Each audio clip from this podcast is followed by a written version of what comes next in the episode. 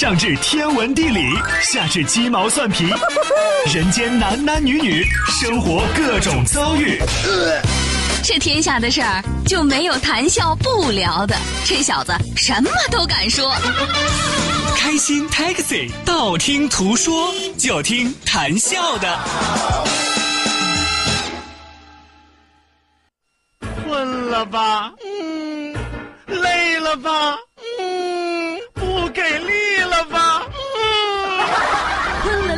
给力了，就听谈笑呀，听开心 Taxi，道听途说。生活难免苦辣咸，谈笑陪你说甘甜。开心 Taxi，道听途说，FM 九十二点六，谈笑为你而说。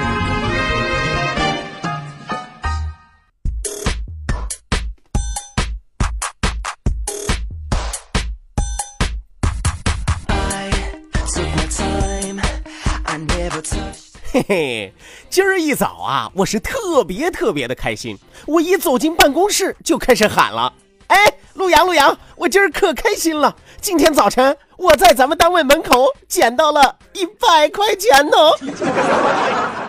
结果陆阳想都没想，臭不要脸的就说道：“哦，那一百块钱是我丢的，赶紧还给我。”我说：“陆阳啊，我捡的可不是一张一百的啊，我捡的。”可是两张五十的，可是你猜人陆阳说啥？哦哦，两两两张五十的是吧？那那啥，那肯定是那一百的掉到地上，摔成零的了。你瞅瞅，你听听啊，我们生命当中充满了多少的谎言和忽悠。所以说，今天的节目当中，笑哥必须要好好教教大家如何。辨别那些谎言。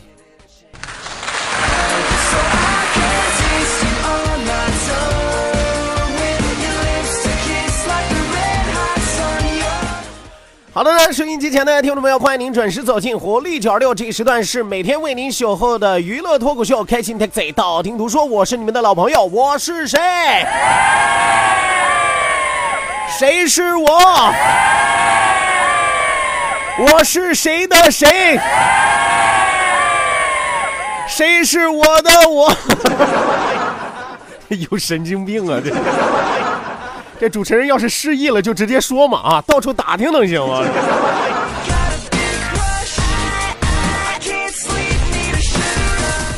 好的，那收音机前的小伙伴，本节目是由蓝台集团为您独家冠名播出。好久来台，开心自然来，打开蓝台，啥好事儿都能来。希望有更多的小伙伴抓紧时间行动起来，发送微信参与到我们特别特别嗨的今天中午的节目当中来。啊，有朋友说笑哥，你到底嗨什么？嗨什么？你没有听到吗？减了一百块。嗨什么？你没有听明白吗？还戳穿了一个骗子的谎言。当然，还有看清了他无耻的嘴脸。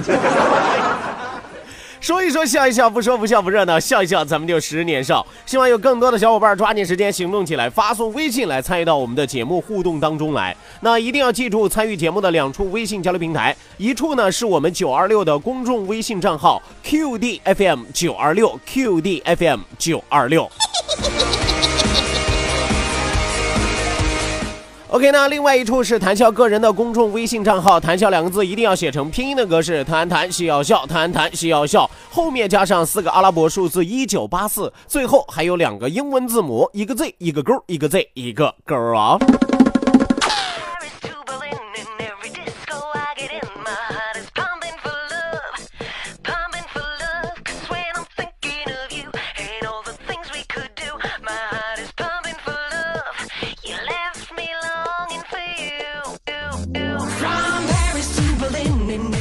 好的，那网络收听我们的节目，欢迎您手机下载蜻蜓 FM，搜索青岛西海岸城市生活广播，或者是直接关注我们九二六的公众微信账号 QDFM 九二六，正在为您同步直播。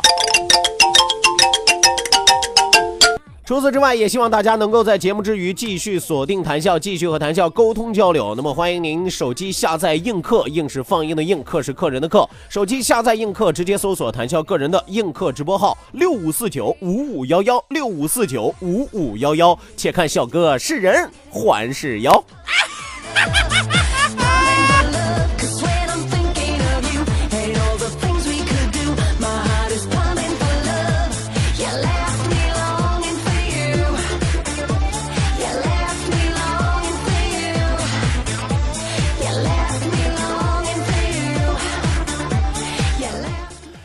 呃，在今天的节目当中啊，刚才笑哥说了啊，要教教大家如何辨别谎言，如何戳穿那些丑恶的嘴脸，是吧？啊，有人说这个世界上最远的路就是别人对我下的套路，我们说要见套解套，是吧？千万不能上了别人的套，是吧？我们说笑哥啊，那绝对就是一个油盐不进的测谎小战神。为什么这么说？不是我王婆卖瓜自卖自夸啊。我给大家举个最简单的例子啊，我们身边经常有这样一类人，什么人呢？打电话不接，微信不回，你都以为他已经不在了，是吧？啊，就好像人间蒸发了一样，是吧？突然消失了一样。所以说我建议啊，对待这样的人，他通常都有什么事儿躲着你。要测验他在不在，要测验他还活着没有，一个红包就可以解决。哎，都不用多，有个块八毛的，你就能知道他在不在，真的。所以说，摆在你面前一件事儿啊，是真还是假，是忽悠还是真诚，你需要自己辨别能力。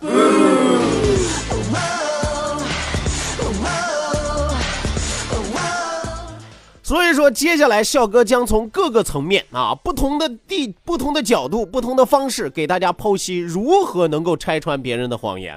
首先来说，你要学会透过表面看本质。什么叫透过表面看本质？比如说啊，咱举个简单例子啊，有一个女神啊，有个女神突然她怀孕了，是吧？啊，女神跟陆阳说：“哎呀，我怀孕了啊！”结果陆阳一琢磨，我连手都没摸过呀，是不是啊？那唯一当爹的可能就是喜当爹了呀，是吧？头顶上万马奔腾，是吧？绿油油一片，是吧？啊，所以说这就要透过表象看本质。再比如说呢，有个专家告诉你，癌症可以彻底治愈了，艾滋病可以彻底杜绝了，脑血栓我能给你捅开了。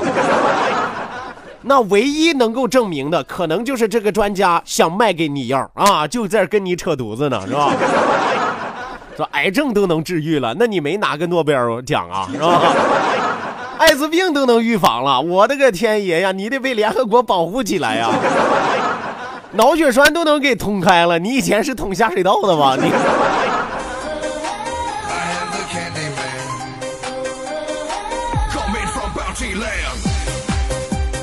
所以说，刚刚这就是我给大家讲的第一点，你要学会透过表象看本质。那么第二一点是什么呢？你要相信自己的逻辑能力，是吧？很多人经常遇到别人会忽悠的、能忽悠的时候，就把自己的原则都给丢弃了。我这一点的时候，只告诉大家一句话，大家只只记住一句话行了。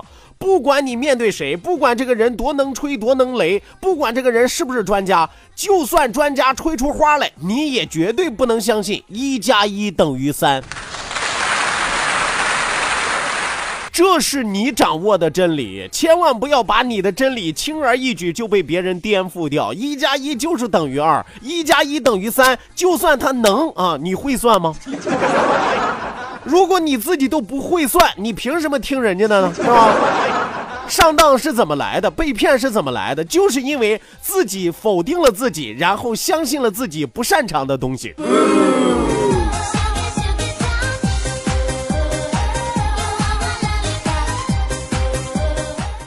当然了，我们说预防被骗，也不是说跟人家胡搅蛮缠。因此，第三点非常非常的关键，相信科学共同体的判断。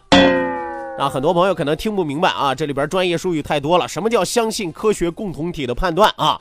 我查查啊，我也别查学术术语了，是吧？我就给大家讲个通俗简单的例子啊，比如说，你就完全不能相信一个来自民间的发明居然超越了世界领先水平。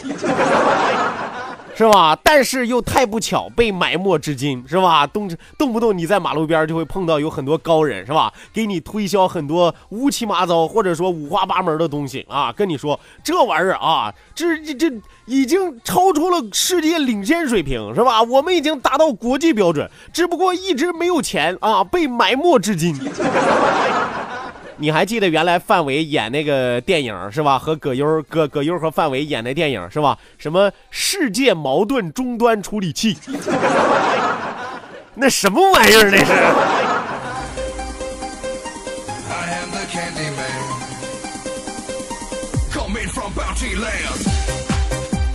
所以说，这就是我刚才和大家说的，相信科学共同体的判断啊。第四一点是什么呢？第四一点是相信你对人性的观察。啊，这个概念就比较宏大一些了。为什么在面对谎言的时候，我们要相信你对人性的观察呢？首先一点，你要确定一个概念，那就是你绝对不能相信两个人打架就是单纯的因为好人遇到了坏人，是吧？因为这个社会都已经不单纯了。就算你在马路上看见俩人打架，是吧？你不能跟小时候看电视剧一样，谁是好的，谁是坏的呀？没有绝对的好人，没有绝对的坏人，他肯定是因为两个人的利益产生了冲突，所以才打的架，对不对？所以说这个世界上没有无缘无故的好，也没有无缘无故的恨。如果这样你还是无法分辨谎言的话，我前面给大家说了一二三四，是吧？四五条是吧？四五条说完了，有朋友跟我说：“哎呀，那肖哥，我还是没有办法分辨，我还是没有掌握办法，我该怎么办？”你该被骗。如果说我说完了这一切，你依然觉得心里还是没有底儿，还是会上当受骗的话，那你就这辈子认准一句话就 OK 了。就这一句话价值千金，就这一句话可以帮你逢凶化吉，化险为夷。有朋友说：“笑哥，你太能吹了，哪句话啊，百试百灵不？那绝对的。如果大家想要彻底杜绝上当受骗，接下来这句话，请一定要拿小本本把它记下来。这句话就是：信笑哥准没错。”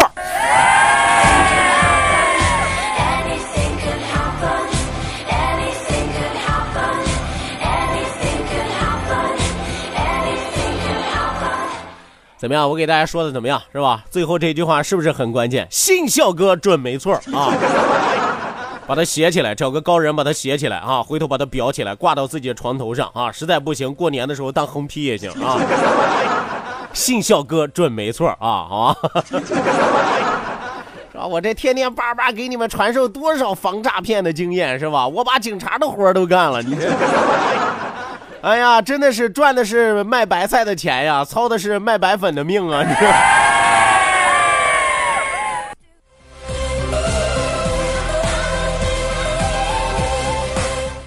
好的呢，收音机前的小伙伴，抓紧时间进入到我们今天第一时段的道听途说的环节，打开历史的书，点亮信念的灯，你准备好了吗？道，万法自然；听，天下大观。图，风雨无阻。说，说说说说说什么呀？到底说什么？我哪知道？听谈笑的呀。说，谈笑风生，道听途说。说说道听途说。好的，那打开历史的书，点亮信念的灯啊！今天中午这一时段，谈笑将继续为您讲述的是十个本来可以改变三国历史的人，但却无奈个个英年早逝，正可谓天妒人才啊！那么今天要和大家说的是谁呢？说的这个人呢，和刘备有着关系啊，虽然没有血缘关系，但却是父子关系。有朋友说：“谭笑，你这吃糊涂了吧？啊，虽然没有血缘关系，但两个人是父子关系。废话，一子干儿。这个人是谁呢？刘封是也。看过三国的朋友可能记不大住这个人，但是你一定不能小瞧这个人。刘封生于哪一年？历史没有详细的记录，但是卒于二二零年，东汉末年长沙人啊，就是今天湖南湘阴人呐。”东汉末年的将领，蜀汉昭烈帝刘备的义子，就认的干儿子刘备是他干爹嘛，是吧？有武艺，性格刚猛，气力过人，随赵云、张飞等扫荡西川，颇有战功。而后来呢，又与孟达两个人攻取了上庸，深受刘备的信任。可问题后来出在什么地方呢？这个人刘峰，这个人优点和缺点都非常非常的明显。优点咱们刚才说到了，是吧？有武艺，性格刚猛，气力过人。缺点是什么呢？缺点是啊，有的时候不会做人，有的时候呢有点小气。所以说后来关羽北伐曹魏，多次要求刘峰起兵相助，但刘峰就是不从，又有点居高自傲的味道。然后呢，和自己的老搭档孟达两个人也闹不和，欺凌人家孟达，迫使孟达最后投降了曹魏政权。那么孟达与曹魏的徐晃共同奇袭刘封，并且劝刘封投降，但刘封就是不降，后又遭部下叛变，败归成都。刘备在诸葛亮的建议之下赐死刘封，刘封自裁而亡，刘备深表痛惜。可能说到这儿，有朋友说：“哎呀，诸葛亮真是个坏人。诸葛亮没事让人他干爹弄死他干儿子，到底是咋想的？为什么诸葛亮要让刘备赐死刘封？这里边其实埋下了伏笔，到底是什么样的原因？稍后谭笑给您往下讲。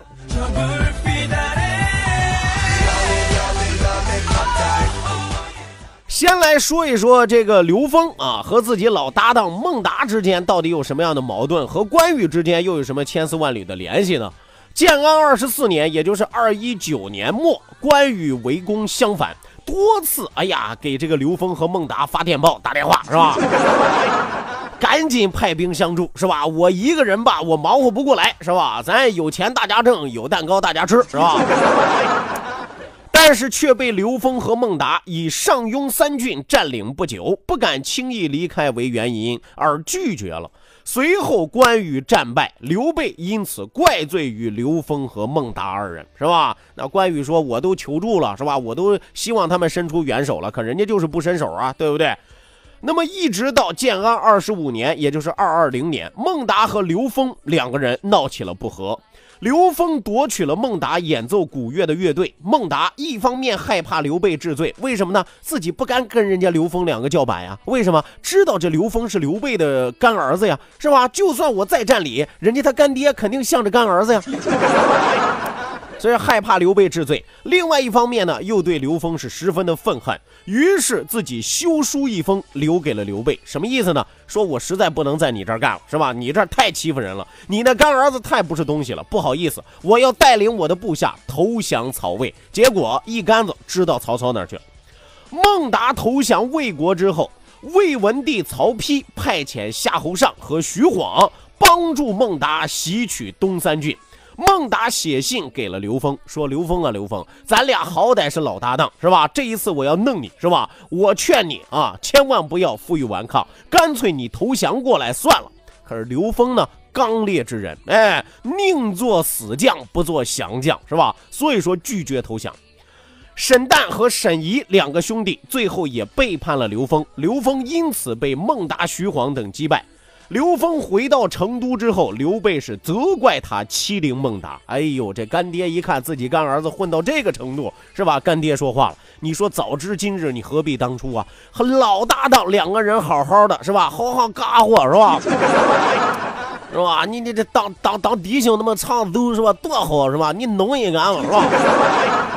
是吧？结果说啊，又把老账又翻出来了，说你当年还不救关羽是吧？诸葛亮这个时候站出来了。诸葛亮一直在劝刘备一定要弄死刘封啊！有朋友说诸葛亮怎么就那么恨刘封？其实诸葛亮在为自己打算。诸葛亮考虑到刘封刚烈勇猛，倘若有一天刘备死了之后，恐怕自己难以制服和驾驭得了他，于是就想借这个机会除掉他。其实诸葛亮这个人心也挺阴的啊。于是乎，刘备就听从了诸葛亮的建议，赐死刘封，让他自尽。刘封在临死之前说了这样一句话：“说我后悔不听孟子度的话呀。”孟子度是谁？孟达，孟子度啊。后悔是什么呢？早知道我就听孟达的，我投降于他就算了。谁知道回来之后，居然被我干爹啊给弄死了。所以说，刘封自裁之后，刘备是非常的伤心啊，为刘封而哭泣。